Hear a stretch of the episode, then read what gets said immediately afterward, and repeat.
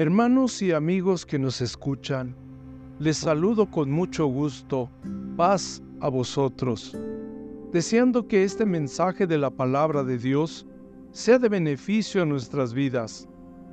El tema que quiero compartir hoy con ustedes es, prosigo a la meta. Cuando el pueblo de Dios caminó a la tierra prometida, uno de los reproches que hacían lo vemos en el libro de los números, capítulo 11, versículos 4 al 6, que dice, y el vulgo que había en medio tuvo un vivo deseo, y volvieron y aún lloraron los hijos de Israel, y dijeron, ¿quién nos dará a comer carne?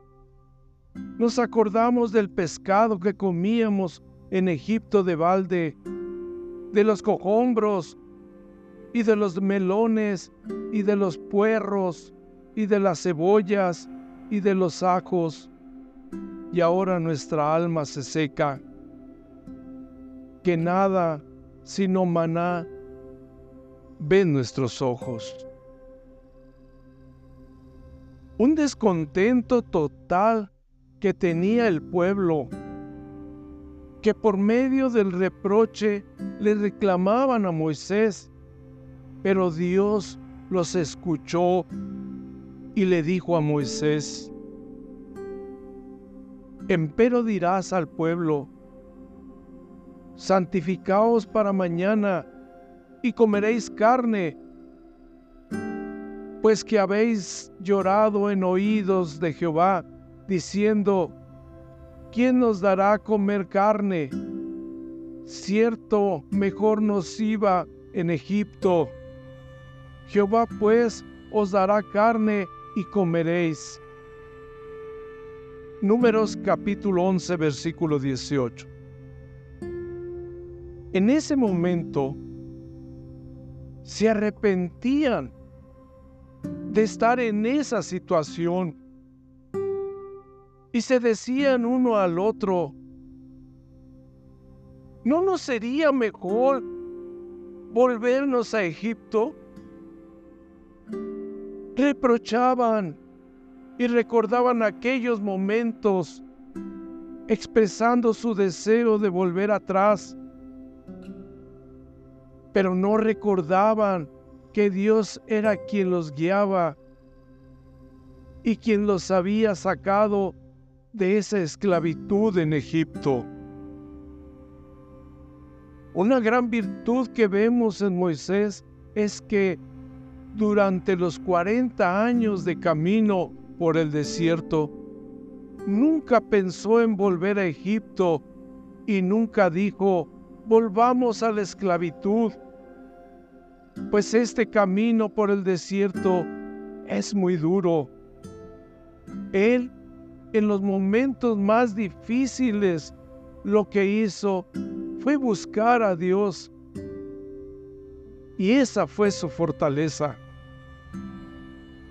Por otra parte, vemos un ejemplo donde el apóstol Pablo,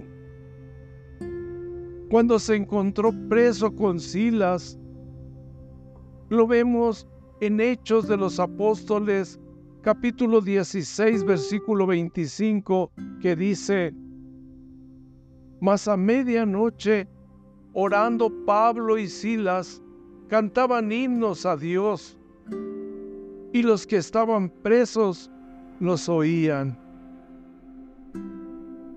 Pues lo que hicieron fue adorar a Dios. No murmuraron, ni se quejaron, ni tampoco pensaron en renunciar. Ellos siguieron adelante, pues tenían la fuerza de Dios. La adversidad es parte del camino. Ante ella hay diversas reacciones. Sería enfrentarla, negarla, huir de ella. Es aquí cuando se requiere una profunda decisión para no volver atrás. porque las cosas sin valor no requieren ningún esfuerzo ni presentan dificultad. Podemos encontrarnos con personas que tienen grandes talentos, pero no logran sus metas, pues les falta perseverancia. Y cuando vemos también el contraste, es decir, personas cuya constancia los ha llevado a grandes triunfos en su vida. El apóstol Pablo perseveró a pesar de todo. Así lo expresa en la epístola a los filipenses capítulo 3 versículos 13 y 14 que les dice, hermanos, yo mismo no hago cuenta de haber de haberlo alcanzado ya. Pero una cosa hago, olvidando ciertamente lo que queda atrás y extendiéndome a lo que está delante. Prosigo al blanco, al premio de la soberana vocación de Dios en Cristo Jesús.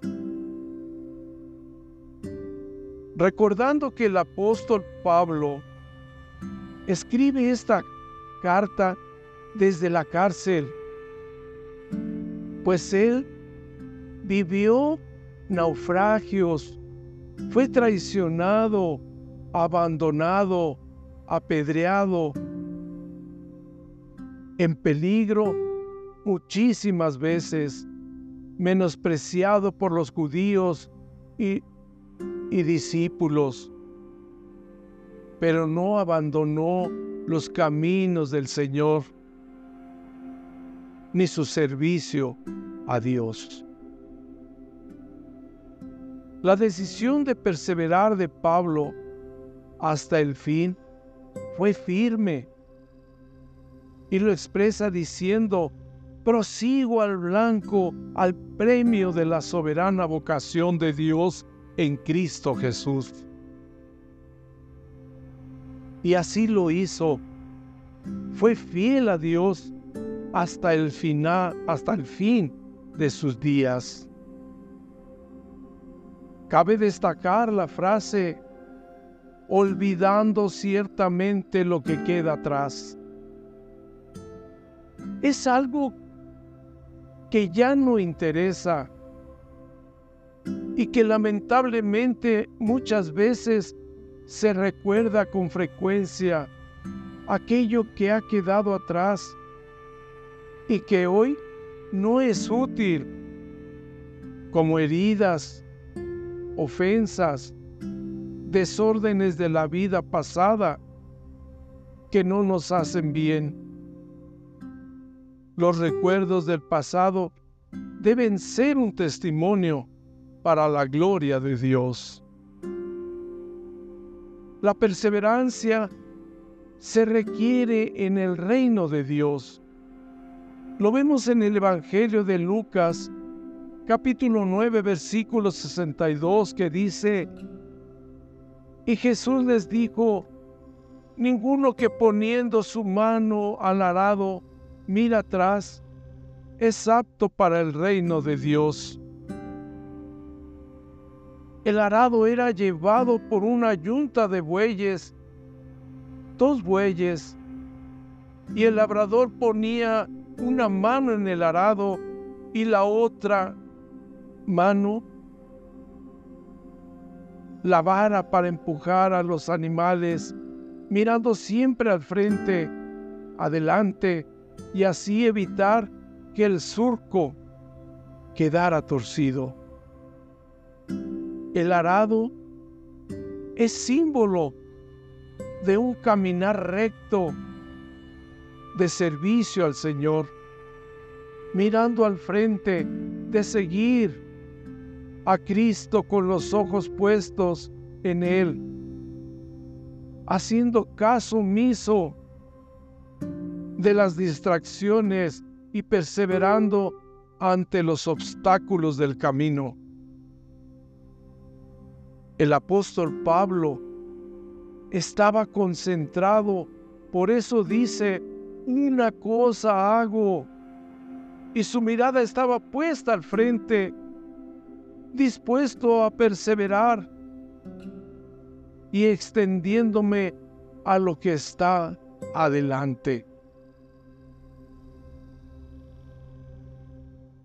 Un ejemplo lo tenemos en un deportista.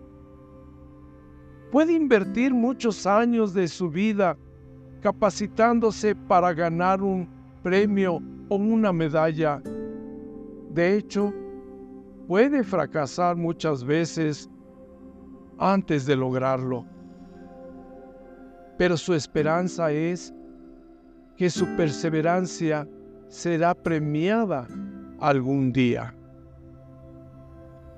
El apóstol Pablo nos deja ver que el premio es Cristo. Por lo tanto, con la fuerza de Dios debemos perseverar y avanzar, pues no hay mayor tesoro ni riqueza que Cristo mismo. Por eso prosigo al blanco al premio de la soberana vocación de Dios en Cristo Jesús. El apóstol Pablo se esforzó y perseveró a pesar de las múltiples adversidades y luchas que llevó al caminar en el servicio de Dios o al servicio a Dios. Sin embargo, no renunció, no se quejó, no murmuró contra Dios, ni abandonó el camino de la fe. Tampoco rechazó su servicio al Señor. A pesar de todas las cosas ocurridas, Él dice, prosigo al blanco, al premio de la soberana vocación de Dios en Cristo Jesús. ¿Qué nos corresponde a nosotros? Nos corresponde seguir a Jesucristo y ser sus discípulos, aunque esto implique esfuerzo y perseverancia, pues los obstáculos y las tribulaciones son parte de este camino. El Señor ha prometido estar con nosotros todos los días y multiplicar nuestras fuerzas, como lo dijo David en el libro de los Salmos, capítulo 92, versículo 10, que dice, Empero tú ensalzarás mi cuerno como el del unicornio, seré ungido con aceite fresco. Sigamos adelante, hermanos, que el trabajo en el Señor no es en vano. Solo recordemos que las aflicciones presentes no son comparadas con la gloria venidera. Me despido de ustedes dando las gracias por su atención a este mensaje de la palabra de Dios. Paz a vosotros.